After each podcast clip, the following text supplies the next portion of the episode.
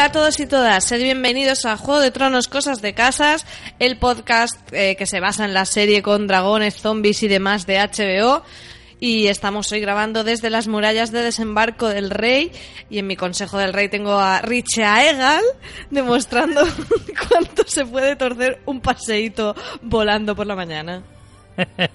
Te lo he puesto complicado hoy, ¿eh? No, pero está muy guay lo de Richard Egal, me gusta. Está guay, ¿eh? Está guay. Tendríamos que pensar cómo serían todos los dragones basados en nuestros nombres, ¿no? Pero es que ya con Drogon y Viserion está complicado. Está difícil. Richerion serían. con tu nombre combina más fácil, pero con el mío es difícil. Richerion y Ri- Richogon, quizá. Richogon. Richogon, que está guay. Richogon te pega mucho porque te lo imaginas así como, como fletito. Sí, es un dragón gordo. Bueno, yo soy María de Naz, que estoy perdiendo la cabeza por mi reina. Qué trágico este episodio, qué pérdidas más grandes, la del dragón me refiero. Y bueno, vamos a comentar, como sabéis, el cuarto episodio de la octava temporada, cuyo título original es The Last of the Starks y en español el último de los Starks, que se emitió en Estados Unidos en su cadena original HBO el 5 de mayo y en España a través de Movistar y HBO España el 6 de mayo. Y esta, esta vez nos ha pillado el toro, estamos grabando aquí en, en- en el minuto de descuento, marcando. Wow, y tanto. Este, esta semana por temas de trabajo sobre todo y de... Ya decir incompatibilidad de horarios ya es, es quedarse corto. Entonces eh, ha sido bastante complicado, pero bueno, al final hemos conseguido grabar hoy. Y. Hoy, hoy domingo por la apurado, mañana con un Sí, nivel sí. de espesor mental muy considerable. No nos hacemos responsables de lo que pueda salir hoy, ¿eh? Eso también lo decimos. Así que tener en cuenta que se nos ha hecho bola este podcast, vamos a hacerlo lo mejor que podamos, en un episodio que a mí personalmente mm, creo que es el que menos me ha gustado de lo que llevamos de temporada, Mm. eh, porque lo veo un poco mm, disperso, no sé. Y después porque no me gusta nada lo que están haciendo con mi Daenerys. Eh, o como hemos di- dice mi madre, Daenerys. Daenerys, qué bonito. Que por cierto Eh, escuchan este podcast, eh, que lo sepas. Tengo que No hacer sé bien. te- tengo que hacer aquí un update de la, de la situación de Juego de Tronos en mi familia. En un episodios anteriores dije que mi padre quería esperarse que estuviera la temporada completa para verla. Pues me han hecho caso, se han puesto a verla ya. Ahora están mm, fastidiados porque se han visto cuatro episodios y les falta esperarse a dos. Y es como, Claro. ¿ves? Pero se han puesto a escuchar el podcast a la vez. Y mi padre ha escuchado que hablaba de él y quiere escribir para desacreditarme y decir, no, no, no, yo lo veo todas las semanas a las 3 de la mañana. Así que me, me adelanto a la jugada. Pero o sea que esta, esta noche se quedará a verlo. pro- sí, probablemente, probablemente. Muy bien. Que te iba a decir que no hemos dicho cosa, eh, la información del episodio y tal antes de entrar en materia. Sí le he dicho, Richie. Ah, ¿sí lo has dicho? sí, le he dicho. Vale. Una prueba más del espesor mental de, del día de hoy. Venga, mientras nos despejamos un poco, eh, vamos a escuchar una cuña muy chula de un evento que no os podéis perder y a la vuelta eh, vamos a ver si tomamos un cafelito y estamos un poco más espabilados.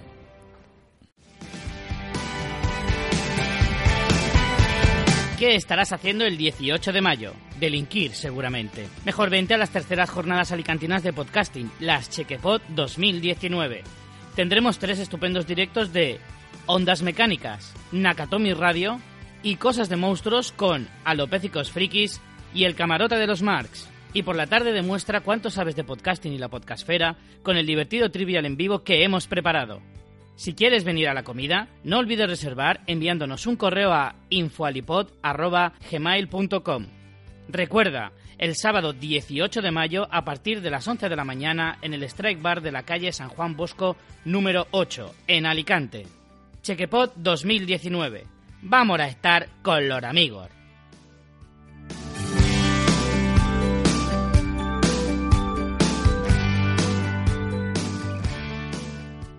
Bueno, ya lo habéis oído, no intentar veniros a, a Alicante la semana que viene, que vamos a estar aquí de fiestón. Y, y bueno, seguimos con el episodio. Richie, ¿a ti qué te ha parecido? Yo ya te he dicho que a mí me ha dejado un poco... Meh. Sí, a mí no me ha sé si compartes igual, la ¿eh? opinión. Sí, sí, sí. A mí ha sido el que menos me ha gustado de la temporada. Y eso que hay tronazos, ¿eh? Hay tronazos serios. Pero me ha dejado un poco...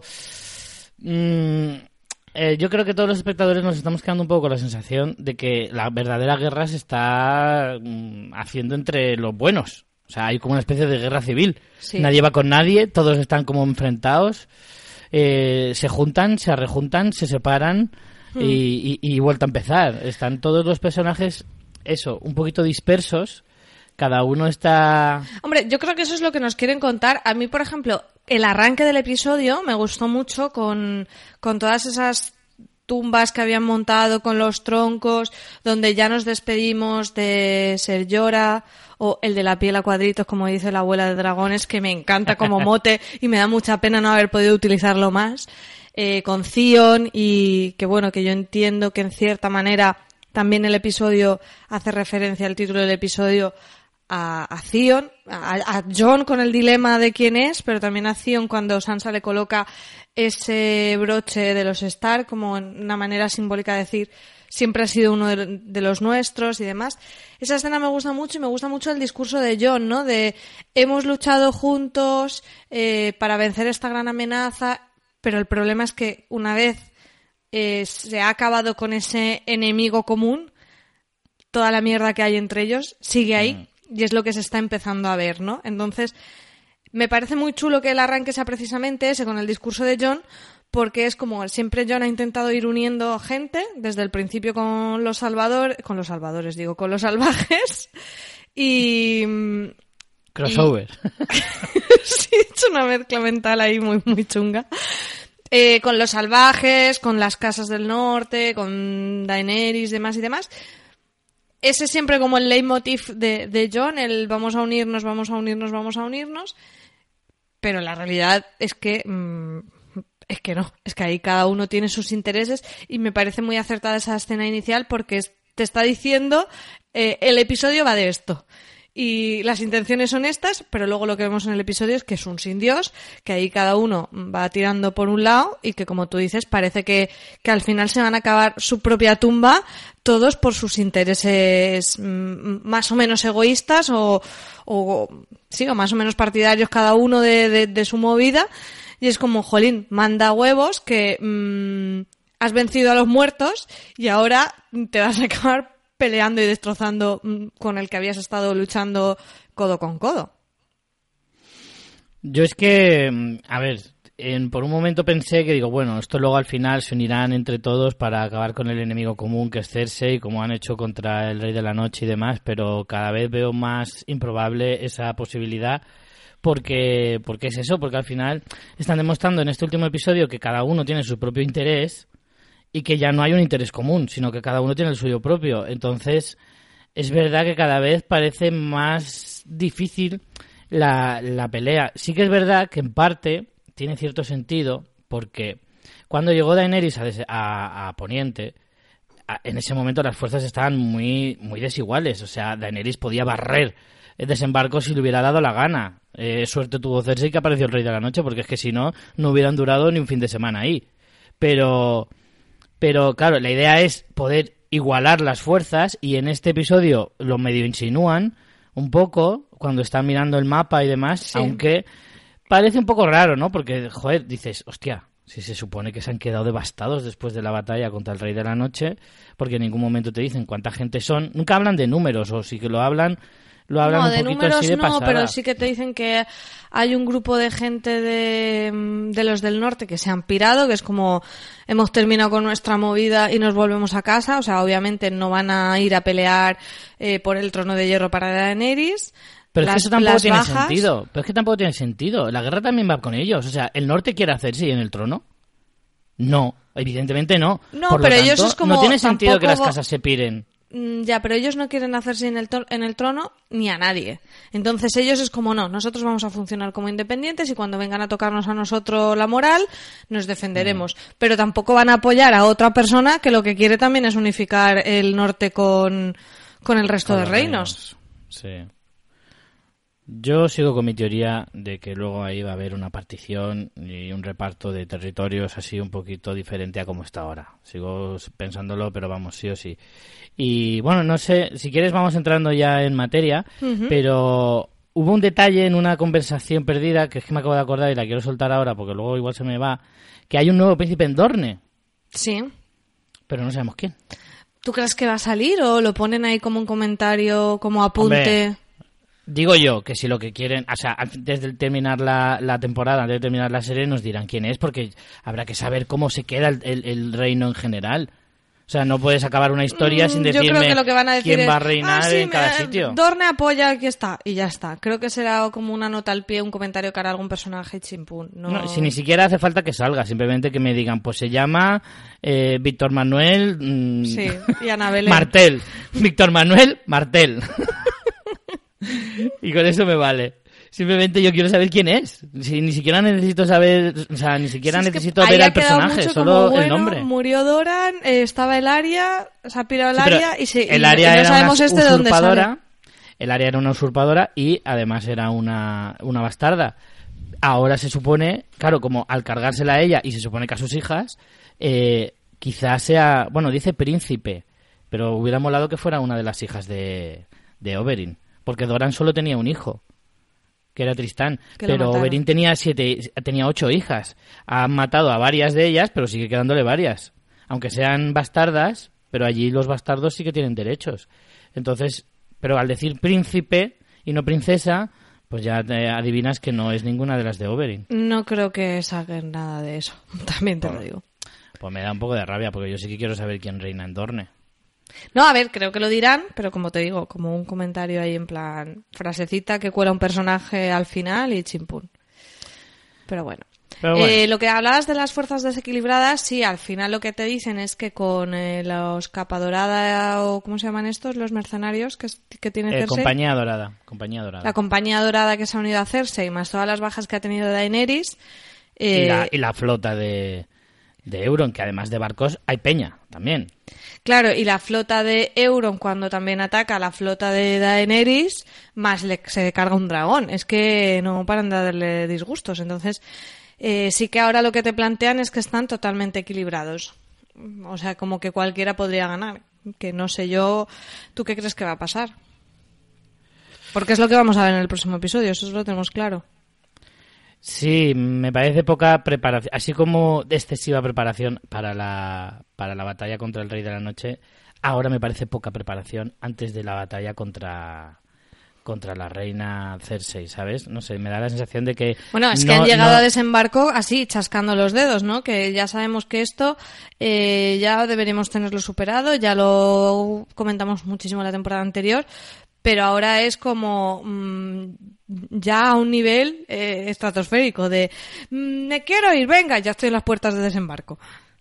Sí, bueno, pero eso ya lo sabemos, ya lo, ya lo hemos aprendido de la séptima temporada, que los viajes en el tiempo, estos de, de volar de un sitio Tienen a otro en, en una tarde, eh, me parece que van en ave, eh, eso es habitual ya, pero pasando por alto ese tipo de cosas que, bueno, ya lo hemos explicado muchas veces, que son elipsis temporales y demás, eh, se supone que por lo que yo entiendo va un trozo del ejército, va con John y Davos por el camino del rey, o sea que van a pie otro trozo. Bueno, solo hay dos trozos, claro. Era, el otro era el de Daenerys que iba en barco desde Puerto Blanco hasta Rocadragón y de ahí a desembarco. Que es el, el camino que han hecho para, para esa negociación y demás antes de la batalla. O sea que en teoría van solo dos grupos, que de esos grupos solo quedan parte de dos Rakis, que no deben de ser muchos, parte de Inmaculados, que tampoco deben de ser demasiados, y lo que se supone, o sea, John insiste en que la gente del norte sí va a apoyar esta guerra.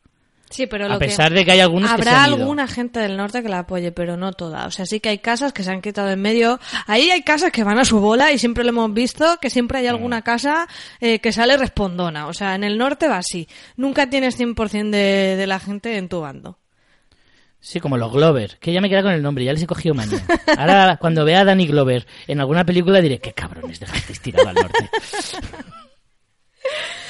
bueno, vamos. eh, Dime, dime.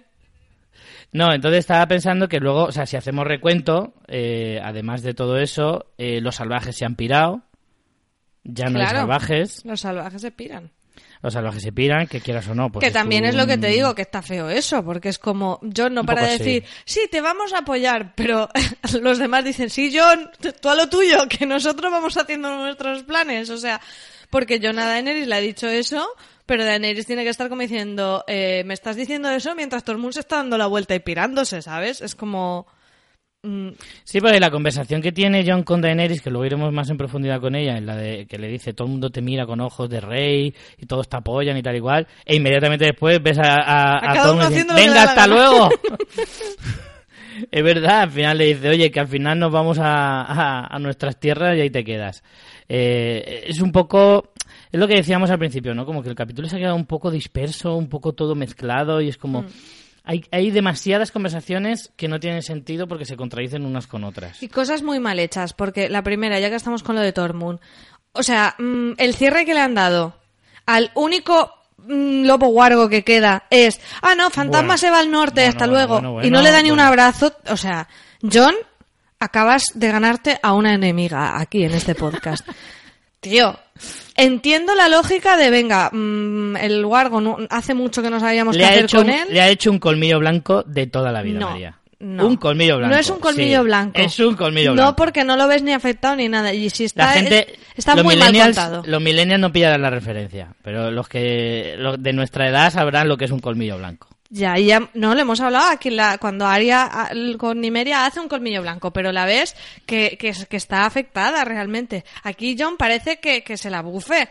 Hombre, o no, sea, no, no se la bufa, lo que pasa es que Muy precisamente mal. no- le hace un colmillo blanco, que No. bueno, va, lo voy a explicar, para los millennials lo voy a explicar. Colmillo blanco es una película de los 90 muy famosa, en la que un, un perro o lobo, no me acuerdo porque yo la vi hace mil años, eh, eh, no podía estar con la persona, con, la- con el protagonista y al final le tiene que como echar piedras y hacer como que no lo quiere para que se vaya y sea libre. bueno, es un libro, está haciendo ¿eh? eso. Richie, no es una película. Bueno, ya, yo no me leí el libro, Es- evidentemente, yo me vi la película. Es un libro de Jack London, que es un clásico.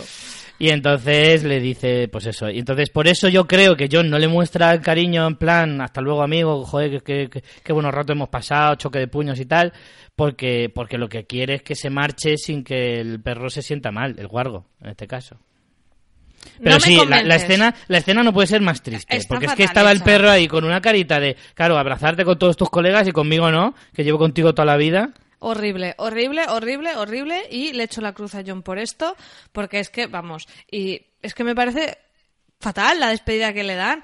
Yo qué sé, es que no, además es que ese recurso ya lo hacen con, con Aria y Nimeria. Si fuera un colmillo blanco, sería una situación más de crisis, la, la vería, lo verías compungido, que el perro se queda. Con Aria era un colmillo blanco 100%. En todas reglas, claro. En plan, yéndose, al final le acaba tirando como una piedra para que se vaya, pero ella está llorando, ahí lo ves. Aquí lo ves con su cara tieso, que es que no, pues haberlo hecho de otra manera. Si ya has hecho el recurso con Aria, pues aquí haz que te despides, porque además él, eh, no es una situación de crisis como cuando Aria se tuvo que deshacer de Nimeria, sino que aquí es una de- decisión más o menos reflexionada. Además, el perro no lo deja solo, se va con Tormund y los demás, y tiene incluso sentido el rollo de mm, este no es su lugar, tiene que estar más allá del norte, más allá del muro, perdón, eh, coñe, unas caricietas por lo menos, es que esto, es que esto estoy indignadísima.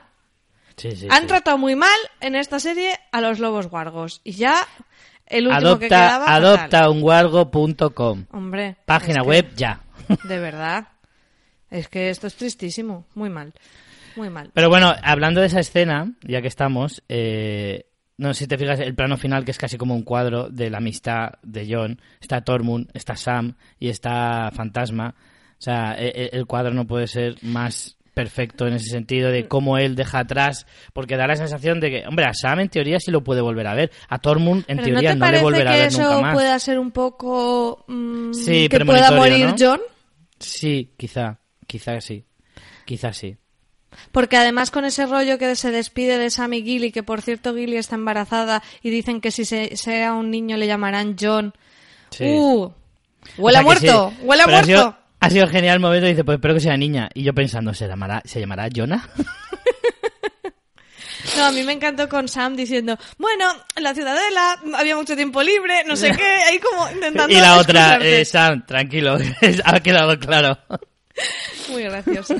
Pero sí, no lo había pensado lo que dices de que la escena es. Sí, pero la cara, de la cara de Sam de... ¡Soy un pillo! Eh, ¡Se usa el pito! Ah, es muy buena, tío. Es que fue una cara con, lo- con los mofetes rosaditos, en plan... "Mm, he tocado teta. Es muy buena, tío. Es que esa escena me hizo mucha gracia porque Sam al final, como nos ha caído a todos tan en gracia y todos le tenemos tanto cariño y, y mola tanto el personaje, porque al final, fíjate que Sam es un personaje que ha evolucionado una barbaridad, ¿no? Nunca, pocas veces hemos eh, reparado en ello y Sam es un personaje absolutamente relevante en toda la serie, ¿eh? Ha tenido muchísimo protagonismo siendo un personaje como ha sido y sus tramas además a mí siempre me han parecido súper interesantes. Sí. La parte de la ciudadela me encantó, la, el- el- la historia con su familia también me ha gustado mucho desde siempre y, el- y la propia historia del personaje de cómo alguien tan débil, tan frágil, acaba siendo miembro de la Guardia de la Noche, algo en lo que tienes que ser tremendamente fuerte y, y férreo y tener una, una voluntad de hierro absoluta y sin embargo siempre ha sabido sobrevivir, siempre ha sabido cómo, cómo sacarse las castañas del fuego y aún así eh, evolucionar hasta el punto de eso, de convertirse en una de las personas más sabias probablemente de Poniente, a base de comer libros, evidentemente, pero, pero no sé, es un personaje que se repara poco en él y en su evolución, y yo creo que, que debería tener un poquito más de reconocimiento, ¿no? ¿Tú qué opinas? Pero yo creo que a nivel del fandom sí que lo tiene. Quiero decir, creo que esta sensación que estás tú comentando la tiene la mayoría de gente con Sam. O sea, creo que No, a pero la gente serie, gusta. la serie también ha sabido premiarle eso, ¿eh? Porque la serie le ha- no, ha- no ha dudado en darle un protagonismo que otros personajes, a lo mejor más fuertes o más relevantes incluso dentro de la historia o de la trama, no han tenido tanto protagonismo como él, ¿eh? O sea que la serie lo ha sabido recompensar también. Hmm, Sí, sí. Bueno, vamos a avanzar un poco. Vamos con quizá el tema más. uno de los temas más polémicos de, de la, de la- del episodio, que es esos celos de Daenerys en esa fiesta. Después del funeral, mm, hay fiesta por lo menos de celebrar, estamos vivos y hemos ganado a los muertos. Parece que la cosa va bien. Primero es un poco un poco sombrío el ambiente, pero se animan con los brindis. Daenerys ahí un poco también reconociendo el papel de Arya, que por supuesto Arya no está allí, como siempre está a su rollo, eh, pidiendo un brindis por Arya, eh, pero ve que la admiración que la gente tiene hacia John como que no le hace mucha gracia, y menos aún cuando todo el mundo dice eso de es que parece un rey y no sé qué. Claro, sabiendo ya lo que ella sabe, eh, se siente amenazada, ¿no? Se siente celosa y amenazada de- en su posición. Y mm, no sé, si quieres vamos directamente a la escena ya conflictiva donde ellos dos vuelven a hablar del tema, o no sé si quieres comentar algo en el banquete de la situación de Daenerys. Vaso de Starbucks aparte. Sí, bueno, ahora comentaremos lo del vaso de Starbucks y la repercusión que ha tenido, porque ha sido bestial. Eh, a ver, a ver, a ver. Yo creo que nos hemos adelantado un poquito en el sentido de que, bueno, nos hemos saltado la parte del funeral que apenas la hemos comentado, que a mí me parece bastante chula, la verdad, me gustó en general. El discurso de John me gustó también. Siempre hemos dicho que es un poquito eh, panoli el personaje, pero ahí es verdad que tiene un momento de de ¿Cómo decirte? No sé, me parece que, que, está bien en su papel, en su papel de líder, en su papel de, de, de nexo de unión entre todos los que están en ese momento, por la parte de Daenerys, por la parte del norte, por la parte de, de, de Invernalia, etcétera, etcétera. Y todo eso mm, me gustó y demás.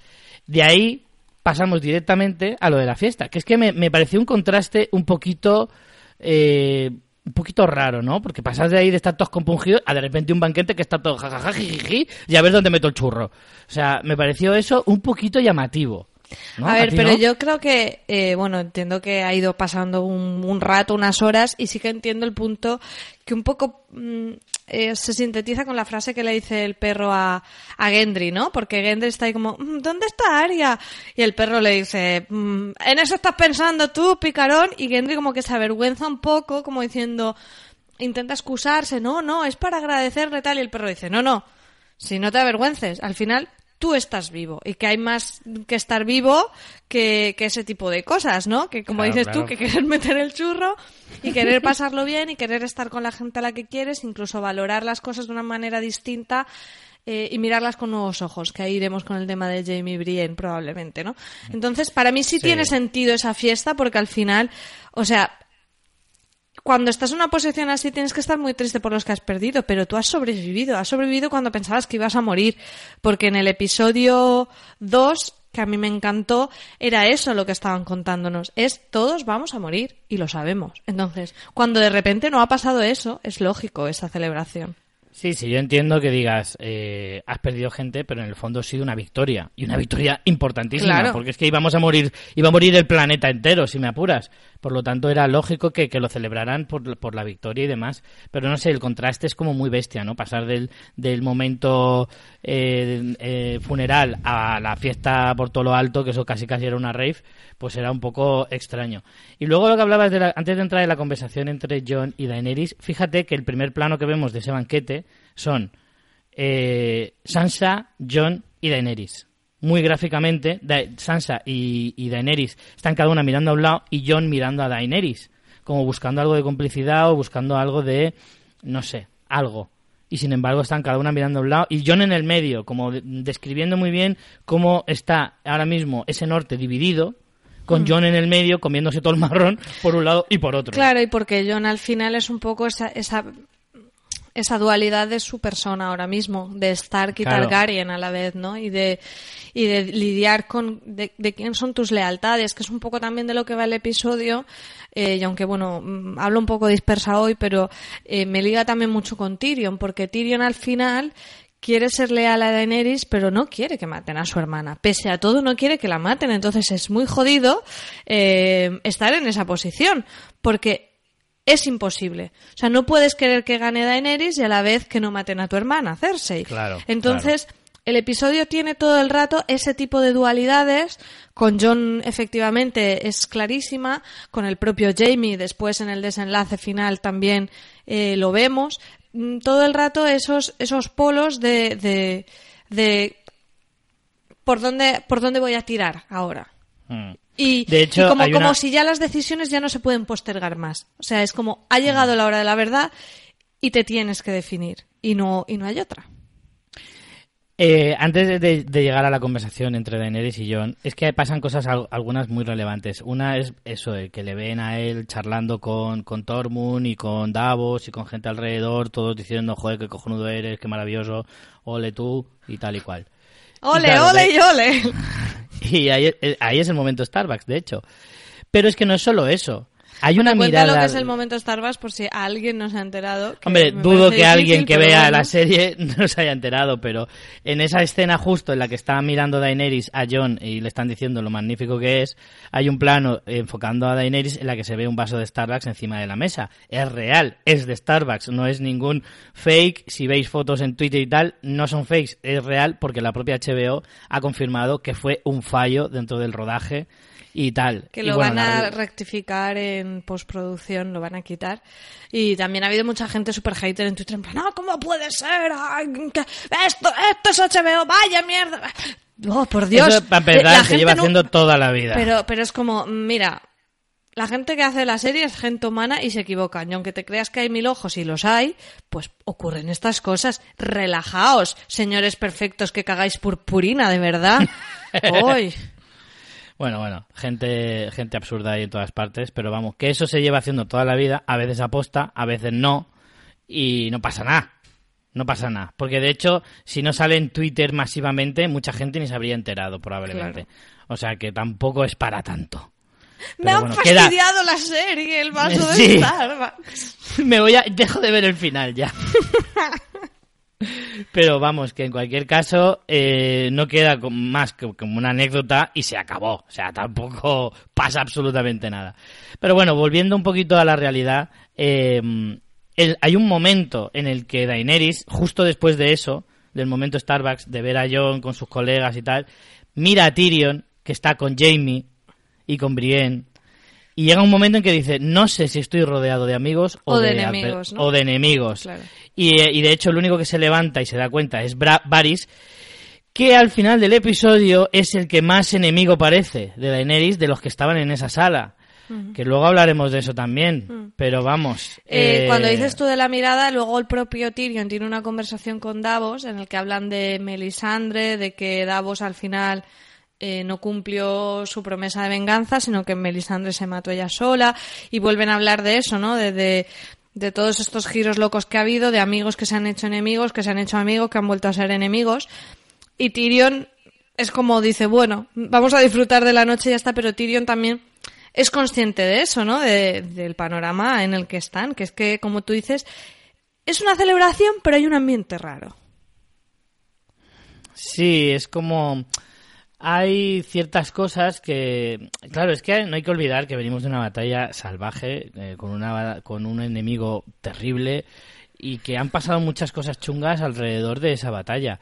Lo de Melisandre en el fondo era una no voy a decir que sea una cosa menor porque no lo es, pero es una de tantas cosas terribles que ha pasado dentro de todo esto. Entonces es normal que eh, es que hay un ambiente de fiesta y se pretende y la, todo el mundo se emborracha porque en el fondo yo, a mí me la sensación que me da es que al mismo tiempo que hay festividad hay un ambiente raro enrarecido feo sí es eh, como vamos a pasárnoslo bien por última vez porque mañana va a ser un día chungo en el que vamos a tener que tomar decisiones. claro hay que afrontar la realidad tal y como es Hoy no hay realidad ninguna, hoy es beber y olvidarse de todo y mañana es afrontar despedidas, es afrontar eh, desafíos y es afrontar una realidad que no todos son capaces de, asumir en cierto modo, o al menos esa es la sensación que da. Entonces, eh, sí, estoy de acuerdo contigo que hay ciertas cosas que, que, hacían que el ambiente, pues eso, estuviera como malsano en, en cierto, en cierto, en cierto modo, ¿no? Eh, vamos ya con la conversación de, de, Daenerys y John, si quieres. Sí, porque aquí hay telita. O sea, al final, Daenerys le pide a John que guarde el secreto de su identidad para mantener su posición como aspirante al trono legítima, que además hay luego un momento en el episodio en el que vuelve a usar el término legítima cuando ella ya sabe que no lo es. Que si vamos por el tema de, bueno, entendiendo la legitimidad, como eh, mm, la línea sucesoria sanguínea de los Targaryen. Que luego tú puedes decir, ah, no, pero es que mi legitimidad viene porque tengo tres dragones, soy la más guapa y la que más conquista. Bueno, derecho de conquista, igual que hizo Robert Baratheon, pero tú estabas diciendo que aquel era el usurpador. Con lo que ahí, mm, malamente. Después, que al final le estás pidiendo a John que renuncie a tener una identidad, cuando es lo que a John siempre se le ha negado. O sea, el inicio de la serie es John hablando de que él es un bastardo, de que él no tiene un lugar en el mundo.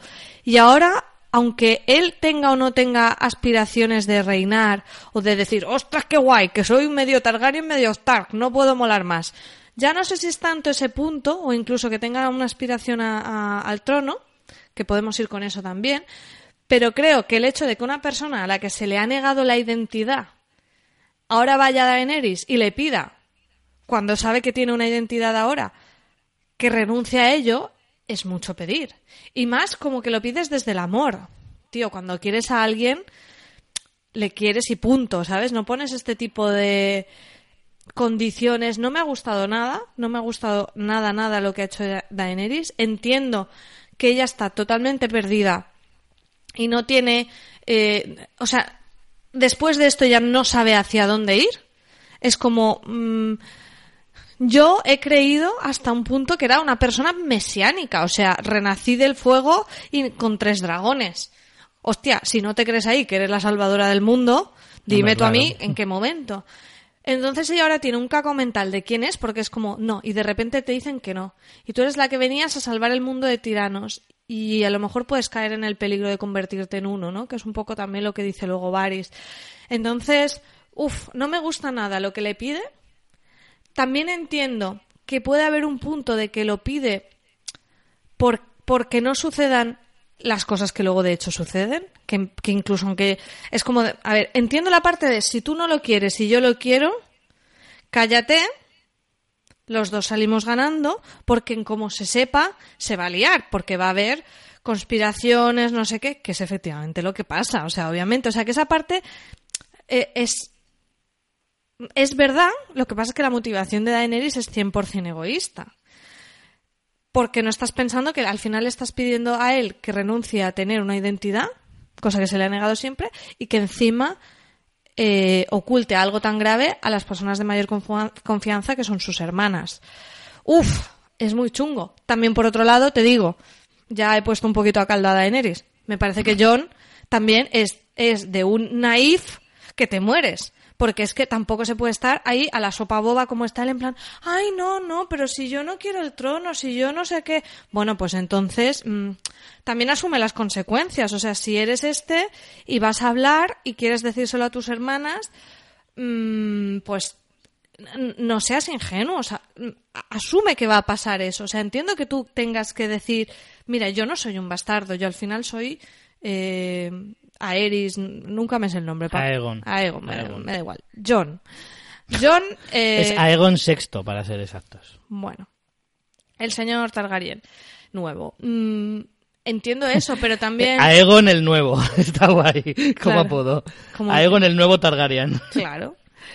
Como en New York, pues eso es que habría un viejo York, ¿no? Pues ya está. lo mismo. Claro. ¿Sabes? O sea, eh, entiendo a John, pero es como un poco de, de buenismo excesivo, ¿sabes? Como muy infantil, muy de, no, pero tú sigues siendo reina y nos queremos todos, pero yo digo la verdad, pero, tío, mm, Ya, ¿no sí, ves que sí, no? No va a No, funcionar. que no se puede... Claro, que no puedes estar, a- como se suele decir... Eh, ¿Cómo se dice? ¿En misa y repicando o...? No, a las tajadas, ¿cómo es? A la... a- Ay, no me sale la expresión. Pues no sé. No sé qué, y a las tajadas. Por Ah, eso, bueno. que al final los dos fatal, te lo digo de verdad. Es como, no me ha gustado cómo han actuado ninguno de los dos, porque al final Daenerys no puede seguir usando el argumento de la legítima heredera y, y planta cara de verdad, en plan, mira, es que yo creo que es, o sea, yo mm, creo que he nacido para esto. Eh, es verdad que se me ha ido a la mierda mi argumento de la legitimidad heredera, pero creo que voy a ser la mejor, eh, la mejor que va a reinar aquí y lo he demostrado en esos y tal. ¿Vale? Chapó. Pero estás jugando a lo de legítimo heredero y a la vez intentando manipular al otro para que renuncie a su identidad, que es algo que se le ha negado de toda la vida. Pues, y a la vez diciéndole que le quieres. Pues es muy mal. Y luego el otro, "Mm, no, aquí vamos a jugar a las casitas, pero, pero yo digo quién soy, pero tú vas a reinar. O sea, ¿estás tonto o estás tonto? Es que están los dos fatal. No me ha gustado nada. Nada de nada. Y no me gusta nada cómo están encaminando a Daenerys como a esa parte mm, un poco oscura. Que por, por un lado lo entiendo, porque es ese punto de de repente se me cae mi mundo, encima eh, he perdido a Ser Jorah, que era mi mayor consejero, y de los otros con Tyrion hace mucho que tengo rifirrafies, y Varys ahora me la va a jugar. O sea que también hay que entender la posición de Daenerys. No sé, muy feo todo. Yo quería la Power Couple. Yo quería mm, que estuvieran bien y que se lleven bien y que mm, hablando se entiende la gente y se arreglen las cosas. No sé si van a hacer esto para luego que suceda lo que yo quiero, pero no me ha gustado nada. Estoy muy enfadada. ¿A ti qué te ha pasado, Vamos a Richie? ver, vamos a ver, vamos a ver, vamos a ver, vamos a ver.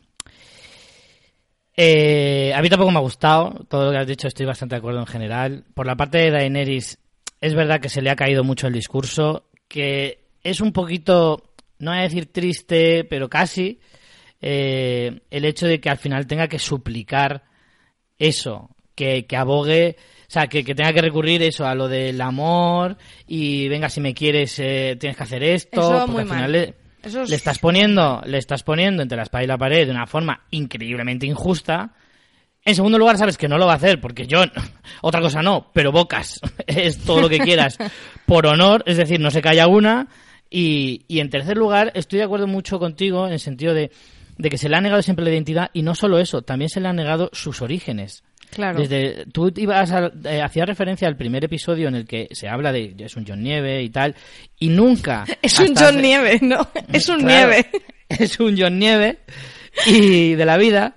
Y, y es verdad que dices, hostia, pero es que no es solo se le ha negado una identidad, se le ha negado Una eh, familia como tal. Claro, el conocer su procedencia y tal. Y ahora que la tiene, por fin, algo que él ha anhelado durante toda su vida, saber quién es, de dónde viene, quién era su madre, quién era su padre, todo eso, ahora que lo sabe, no le permiten disfrutarlo, o sea, no, no le permiten decir, pues mira, mi madre era Lyanna Stark, mi padre era R- Rhaegar Targaryen, y yo soy mitad Stark, mitad Targaryen. No puede decirlo, es como decir, macho, me estás pidiendo muchísimo Claro. me estás pidiendo mucho más de lo que de lo que yo te puedo dar y es, es normal que él diga pues mira yo lo voy a decir y asumiré las consecuencias. Es verdad que, que, lo que tú dices, de que es muy inocente John pensando que todo el mundo va a decir, ah, bueno, pues no pasa nada, pues si tú renuncias, no, pues ya está todo solucionado. Todos están amigos. La rubia que sube al trono y todos a celebrarlo con castañuelas. Pues no, evidentemente no. La gente, John debería saber ya de sobra que la gente tiene sus propias tendencias y tiene sus propias aspiraciones, inclinaciones y, y que nunca va a aceptar una, una Targaryen en el trono. Veremos si aceptan a un medio Targaryen y a un medio Star en el trono, porque es que eso también cambia un poquito la perspectiva de los norteños hacia Jon. Yo creo De que hecho, eso sí lo pueden llegar a aceptar, ¿ves? No creo que ¿Tú crees? Porque hasta Sansa ya le mira con ojos raros de decir, uy, este ya no es Star del todo. Porque a mí esa es la sensación que me da. Yo no eh, pensé eso, no sé. Mm, mm. Sansa, como está todo el rato sospechando, ¿eh? Sí. lleva toda la serie sospechando, y, y toda la serie así como con ese palo de escoba metida en el recto y tal, que tampoco me está gustando mucho ese papel de Sansa, de todo el rato siempre con cara de, de mala leche y tal. Pero no creo que Mm. sea lo que dices porque, porque luego, de hecho, eh, le cuenta a Tyrion. O sea, luego, luego Sansa juega al Juego de Tronos, que ahora iremos con eso, y le cuenta a Tyrion con toda la Ya, intención lo de evidentemente. y lo hace para que Jon acabe en el trono. Entonces, sí, Oye, muy guay él- el, el juramento de familia. De, juro que no lo voy a contar. Fu, al primero que pasa. Literal. Bueno. Al primero que pasa, toma, te lo llevas calentito. Vamos ahora con eso. Pero hay una cosita que yo quería comentar que quizá ha pasado desapercibida y yo no sé si tendrá eh, algún tipo de influencia en el, en el desenlace de estos dos. Y es que eh, cuando está Tormund en el banquete diciendo lo de este tío mola un montón, vuelve a hacer alusión a que John resucitó. Vuelve a decir, porque la Sí. gente se muere y se queda muerta, pero este tío no, este tío vuelve. Y ahí estás Daenerys mirando. Entonces, no sé sí que que metan esto así otra vez por ahí puede tener influencia, porque hasta donde nosotros claro, sabemos... si has muerto, ya no eres legítimo al trono, ¿qué pasa? No, no, déjame que te explique. Eh, hasta donde nosotros sabemos... En plan, eh, en plan, como has muerto, te quitan el DNI y ya no tienes derecho ninguno. Ni seguridad social, ni trono de hierro, nada de nada. de nada. A ver, hasta donde sabemos, Daenerys no sabe lo de que Jon resucitó. Porque cuando ellos se conocen, Davos dice una cosa y ella se queda como, ¿de qué está hablando? Y luego Jon le dice, no, no, licencias poéticas que se toma este tío. Entonces, Daenerys no lo sabe. Aquí vuelve a salir el tema. Yo no sé si quizá lo meten porque ella al final es como, vale, eh, no soy legítima por sangre, pero lo que te digo, tiene ese sentido mesiánico de, pero yo sé en mi interior que yo soy la que tiene que ocupar esto porque, pues eso, he salido de las llamas con tres dragones. Pero si a lo mejor se entera de que Jon ha resucitado, pues resucitar gana a salir ileso de una hoguera. Entonces que ella diga, joder, pues tú tienes aquí más motivos mesiánicos que yo. ¿Sabes lo que te quiero decir? Que a lo mejor Mm. Claro, esa en el, información... duelo, en el duelo de milagros igual gana uno o el otro. Por ¿no? eso, que a lo mejor, no lo sé, ¿eh? o sea, creo que esa información va a jugar cierto papel en cómo acaben estos dos. Sí. Y puede que sea eso, ¿no? Que, que, que a lo mejor Daenerys diga, eh, que sea como el chip que le haga ver de decir, no, realmente es John quien tiene que estar ahí. No lo no sé. sé. ¿eh? No, puede que sí, lo que estás diciendo, vale, puedo, puedo creérmelo, pero me parece un poquito flojo como argumento para que Daenerys cambie de opinión en ese sentido. No sé, no sé, no, no sé qué pasará. De todas formas, sí quería rematar eh, diciendo que esto es, como, como yo siempre he dicho, el efecto Señor de los Anillos. Antes de una gran batalla hay que ponerlo lo más feo posible para que así la remontada Claro. sea más épica. Claro. Eso tiene que ser. Por eso están todos tan enfadados, por eso están todos tan peleados y que luego después de la batalla todos volverán a ser tan amiguetes. Esa es mi sensación. Salvo que haya alguna baja inesperada. Hombre, de las alguna baja va a tener que haber. Sí, pero me refiero de Daenerys o de Jon. Ah, ya. ¿Vale? Si hay alguna baja de ese calibre, pues habrá que ver qué pasa. Pero si no, yo creo que al final reinarán los dos. Yo ya lo dije que no creo que hagan eso de matar a uno de los dos porque al final es como la solución fácil. Es como, me planteas todo este conflicto y al final ellos no tienen que resolverlo porque lo, resel- lo resuelve la muerte por ellos. Pues tío, Mm. Ya, por no eso. mola. Yo creo, yo creo que al final será eh, el hecho de que todavía no se ha hablado de lo de si Daenerys está eh, embarazada Que o no. no. Todavía no se ha tocado ese tema, pero bueno. Ya yo está. creo que no lo quieren decir porque no, eso si no o sería- que, y que Tywin mató a Joffrey, eso aún también Bueno, hay tiempo es otro para tema que ya, tra- ya trataremos antes de que acabe la serie. Pero no, no, yo sabes que creo que sí que está embarazada, pero no lo dicen para que así no, no, no haya una... Como que si estuviera embarazada la obligarían a no batallar. En plan, cuidado con tu hijo, no sé qué, no sé cuántos. Pero Eh, por eso no lo dicen todavía y lo dirán después, para que así pueda batallar tranquilamente. Pero yo creo que ya está encinta. Yo creo en que cualquier no. caso, yo creo que es eso, que ahora están todos muy peleados y que después de la batalla veremos qué pasa. Bueno, hay un par de temas más eh, en Invernalia eh, a raíz de esa, de esa ce- celebración. Una ha sido bastante eh, polémica con Sansa con el perro. Es una escena que ha tenido muchas críticas y yo las comparto porque al final, en cierta manera, justifica como las violaciones que ha sufrido Sansa para hacerse más fuerte. Y es como, hombre, mm, no, ¿sabes? No hace falta que alguien pase por ese tipo de trauma para hacerse más fuerte. Entonces está un poco mm, escrita con el tacto en el culo. eh, para abordar esos temas, porque creo que era mucho más sencillo y ahí recomiendo un artículo que ha escrito mi compañera Valentina Morillo en Fuera de Series, que lo leáis, una columna hablando de esta escena. Eh, al final esta escena está un poco para, para contarte al perro, ¿no? Para contarte que el perro está ahí eh, pues fastidiado y que Sansa va a animarle de, bueno, todos hemos llegado aquí mm, pasándolo mal, pero bueno, eh, esos caminos son los que nos han hecho ser quien somos. Que eso, como idea general, no está mal. Pero claro, teniendo en cuenta que ella hace re- referencia a las violaciones, es muy grave decir que eh, mm, una persona, bueno, aunque la violen, por- le hacen más fuerte. Pues no, no le hacen más fuerte. O sea, ella tendría ese carácter de fondo y, y las experiencias la hubieran llevado donde están. No hacía falta vivir esa tortura. Entonces la escena es bastante reprobable y se hubiera solucionado sin hacer esas eh, referencias tan directas, ¿no? Simplemente habiendo dicho, eh, co- con la escena cuando le dice lo de eh, ¿qué le hiciste a, a Ramsey? Y ella dice perros, que además es muy, muy gracioso con el juego de palabras de, de que él es el perro, pues ya lo hubieran dejado bonita. Pero bueno. Yo, sinceramente, no estoy tan de acuerdo con eso en el sentido de que, a ver, entiendo, entiendo la polémica y entiendo la reflexión, pero yo lo que interpreto es que en su caso es así, no significa que... Pero es que en ningún caso es así.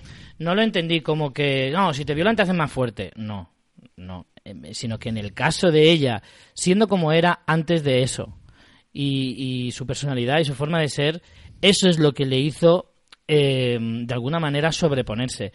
Que podían haber sido violaciones de la misma manera que Aria tuvo que pasar por cosas también muy chungas, que con su personalidad de fondo, la mezclada con las experiencias que tiene, se transforma en lo que acaba siendo. Y nadie, y nadie cuestiona que eso sea bien o esté, o esté bien o esté mal.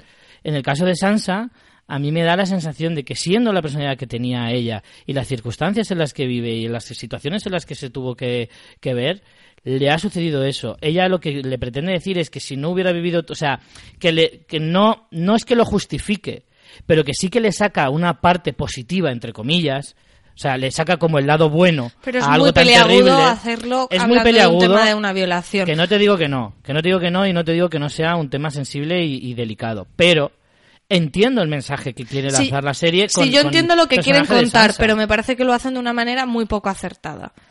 Bueno, no sé, yo creo que también es la manera de interpretarlo, porque yo creo que el mensaje que lanza no me parece tan negativo en el sentido de cuando te sucede una cosa así y tú no puedes hacer nada, ¿vale? No puedes remediarlo, que es terrible que te suceda y ojalá no sucediera nunca, que en realidad le viene a decir eso el perro, le dice, "Yo te lo podía haber, yo podía haber hecho que no te sucediera eso."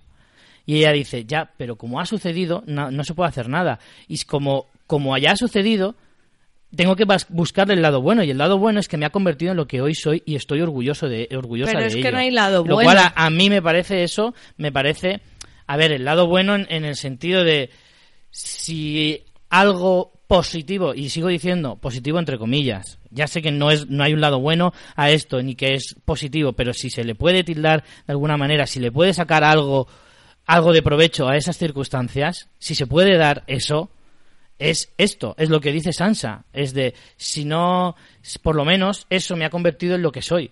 Si no me hubiera sucedido todo eso, quizás seguiría siendo un pajarillo frágil, como era antes. Sí, yo entiendo lo que querían hacer, pero me parece que lo han hecho muy mal y muy torpemente. Vamos No. con luego la otra polémica con Sansa, que es como dices, que a la primera de cambio se lo cuenta todo a Tyrion. Claro, la gente se la echa al cuello también de, ah, qué mala perra que es por hacer eso, cuando aquí todo el mundo barre para su casa. O sea, no, digo que lo que haga está bien, pero digo que lo hace todo Dios. Aquí todo el mundo juega las cartas que más le interesan y lo que hace Sansa es eso, ¿eh? Sansa dice, mira, este lo tenemos agilipollado, y mentira no es, porque el John es lo que estábamos comentando antes, está muy ingenuo con la situación y ella ve una oportunidad de conseguir lo que quiere, que es mm, tener a alguien en el trono de hierro que va a respetar el norte y que lo va a proteger. Entonces, Sansa hace tiempo que ha decidido que su prioridad y su misión es eh, proteger el norte y proteger a su familia. Pero es que Entonces, Pero es que tampoco es muy, muy razonable la actitud de Sansa. O sea, ¿quién dice que Daenerys no va a proteger el norte y que no le va- se va a pues interesar lo justifica muy, muy fácilmente. Cada vez que los hombres de su familia han ido a desembarco, Sí. la han jodido. Y luego, además, Daenerys, no nos olvidemos, es una extranjera. Jamás ha vivido en Poniente. Y lo que quiere es que el, el norte eh, sea parte de su reino. Pues, obviamente, si se tiene que poner a, a apostar por alguien, antes va a apostar por su mm, hermano primo que, que se ha criado en el norte y que es medio Stark, que por una tía que será buena o mala, pero es que no la conozco de nada. O sea, y, y bien, nos ha ayudado, guay, pero eso ya lo hemos superado y además ella, su interés es que el norte sea un, un estado más. Entonces, a ver, que sí, que mm, incumple la promesa que le ha hecho a John, pero yo creo que ella siente eso, que es como... mm, nos jugamos Era- mucho con esta posición y ella, ella ha decidido jugar el Juego de Tronos. Y es como Varys, es como Tyrion, o sea, ella es eh, número uno en tramas palaciegas y aquí está jugando sus cartas. Y a mí me parece totalmente lógico y coherente con el personaje lo que, lo que hace. Hombre, era muy inocente pensar por parte de John que no se iba a saber esto, que ellas iban a quedar tan panchas sabiendo una cosa como esa. Es que realmente si piensas eso no solo es inocente, es que es tonto del culo. Por O sea, eso te es que digo evidentemente... que me parece que John es el que es el, el melón de decírselo. Tú si fueras Sansa no hubieras hecho eso. Es que yo probablemente sí, sí. sí. Claro que sí. O sea, me parece que el ingenuo es os lo cuento, pero esto que no se sepa. ¿Estás tonto o qué? Esto es como cuando le dices a tu colega, oye, que, que a esta le molas, pero no digas nada. claro, y me quedo así tan pancho. De eso nada, de eso nada. Eh, al final, eh, sí, estoy de acuerdo que, que, joder, pues claro que lo tiene que contar. Es que es eso. O sea, ¿tú te crees que la mayor interesada en que Daenerys no suba al trono después de Cersei es Sansa? Y, y te crees que le, le cuentas esta bomba que la puede usar perfectamente en su favor y, y que te crees que se la va a guardar? Evidentemente no. Evidentemente no. Era de esperar. Eh, Lo que no sabemos muy bien es Aria qué reacción tiene, ¿no? Porque como esa escena nos la cortan, no sabemos eh, qué le pasa. O sea, sí que al final ella se va... eh, bueno, tenemos ese momento en la fiesta en que ella está celebrando, pegando flechazos, y llega Gendry, al que han hecho señor de Bastión de Tormentas, que por cierto no lo hemos comentado, pero es otra jugada palaciega de Daenerys para tener a alguien que le va a ser siempre fiel. Me parece momentazo eso, ¿eh? Y Te diría que incluso llega a categoría de tronazo. Qué no te digo más. ¿Qué va a Hombre, señor de Bastión de Tormentas, que no es poca cosa. Que de Bastión de Tormentas hemos sabido bastante poco durante toda la serie, pero no deja de ser uno de los reinos principales de Poniente. Y tenemos a Gendry, un personaje que todos nos ha gustado siempre, en realidad, y que ha tenido muy poquito protagonismo en toda la trama de la serie, y de repente te encuentras con eso justo antes del momentazo con Arya, que ahora lo comentaremos, pero a mí eso me encantó. me Bastión encantó. de Tormenta, Richie, tú que controlas más el mapa, linda con el norte. No, Linda con Desembarco del Rey. Está más tirando al sur. Vale. No, porque yo estaba pensando, claro, ahí es una de- otra de las Está en el, miraditas. en el este, en el este, para que, para que lo entendamos bien. Si bajando del norte, en el este está el valle, eh, un poquito más abajo está Aguas Dulces, aunque está más o menos en el centro del, del continente, y ya bajas hasta Desembarco del Rey, y justo debajo, si no recuerdo mal, está Bastión de Tormentas. Es que, bueno, al final Daenerys lo que hace es poner a alguien que, que es eh, de su confianza, luego a la vez reconocer que un bastardo puede ser legítimo, que no sé eso luego qué precedente podrá mm, podrá ser y pueda ser peligroso. Y aquí es uno de los momentos en que nos vuelven a señalar esa desconfianza de Sansa, porque Sansa les mira y ve la conversación entre Tyrion y, Daenerys, que Daenerys dice, ves como yo también soy inteligente, ves como yo también sé jugar a juegos palaciegos. Entonces al final Sansa mm, dice, mira, mm, si tú vas a hacer este tipo de cosas, yo también, o sea, cada uno defendiendo sus intereses. Pero bueno, eh, Gendry con el subidón se va a pedirle matrimonio a Arya, súper tierno, pero a mí me gusta mucho cómo lo resuelven. Y es que Arya eh, se alegra un montón Sí, por él, sí, sí. le da un beso, es dulce, pero al final es que ella no es una dama y no va a ser la dama de Bastión de Tormentas, que por cierto, esa misma frase eh, yo no lo recordaba, pero lo comentó Álvaro Nieva en el podcast de Fuera de Series que hacen de recaps de, de, mm, de Juego de Tronos. Esa misma frase se, se la dice Arya a Ned Stark en el primer episodio. Entonces, hay muchos guiños, estamos viendo en esta temporada, los primeros episodios de la serie, creando ese círculo, ¿no? Al, ser el final y el, y el principio de la serie.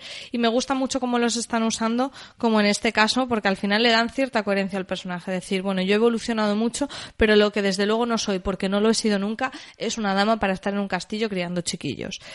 Y, jolín, me da pena, pero me parece que, que es muy lógica esta historia, ¿no? Esta historia de amor, de, de, de, de amor, de respeto, de que se quieren un montón, pero que no, no van a pasar la vida juntos mm, eh, de señores de, de uno de los reinos, estos o como sea. Entonces, a mí la escena me, me gustó mucho. Me parece que es muy aria. Me parece Hombre, que están claro. haciendo mucha justicia al personaje. Sí, sí, desde luego. Es, es el desenlace. En el fondo, cuando va Gendry con todos sus ojitos ahí a mirar a, a Arya, a decirle, jo, cuánto te quiero, eres la, eres la puta ama, eres guapa, eres todo. Pasamos por alto el hecho de que tienes unas cejas que da un poco de miedo. Pero le dice todo eso, en el fondo se veía venir ese desenlace en el que dice, lo siento tío, pero me parece que te vas a quedar a dos velas. Se veía venir y es que en el fondo lo que tú dices se queda, es, de lógica, es de lógica decir, eh, ella no es una, es, no ha sido nunca una dama, ni lo va a ser, ni lo será jamás.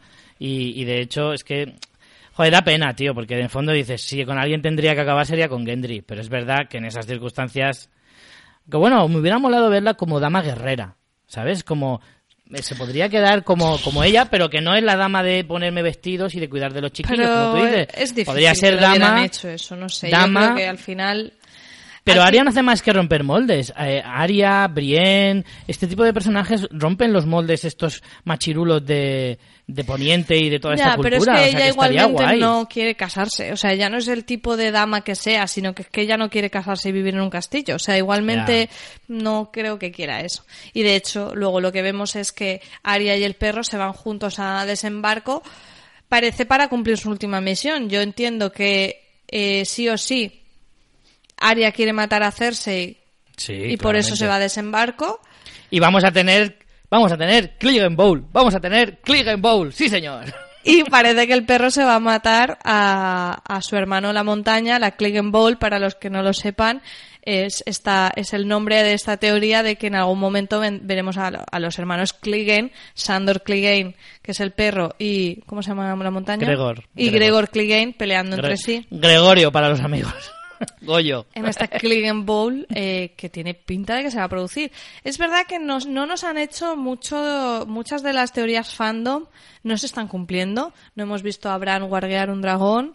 Eh, hay muchas De cosas- momento, de momento. bueno, ya, bueno, ahora sí que Yo creo que Bran se va a quedar en el norte. ¿no? Ahora ya sí que, ahora sí que va a ser muy difícil si solo queda uno. Claro. Eh, nos han quitado mucho de esas teorías súper esperadas, las tres cabezas de dragón. Las teorías se van cayendo por momentos y yo creo que nos van a hacer esto por lo menos un poquito de fanservice eh, con la Click and Ball. Parece que va a producirse. Lo que pasa es que, como te decía antes, no sé yo entonces en Aria qué efecto ha tenido la noticia del- de la verdadera identidad de John. Yo creo que se la están reservando para a lo mejor el desenlace final. Así O que dentro de lo de el Sansa tiene lógica porque tiene que hacer el Juego de Tronos como tú dices, pero en Arya no, no interfiere en nada porque en el fondo yo creo que a Arya le da un poquito igual quien reine.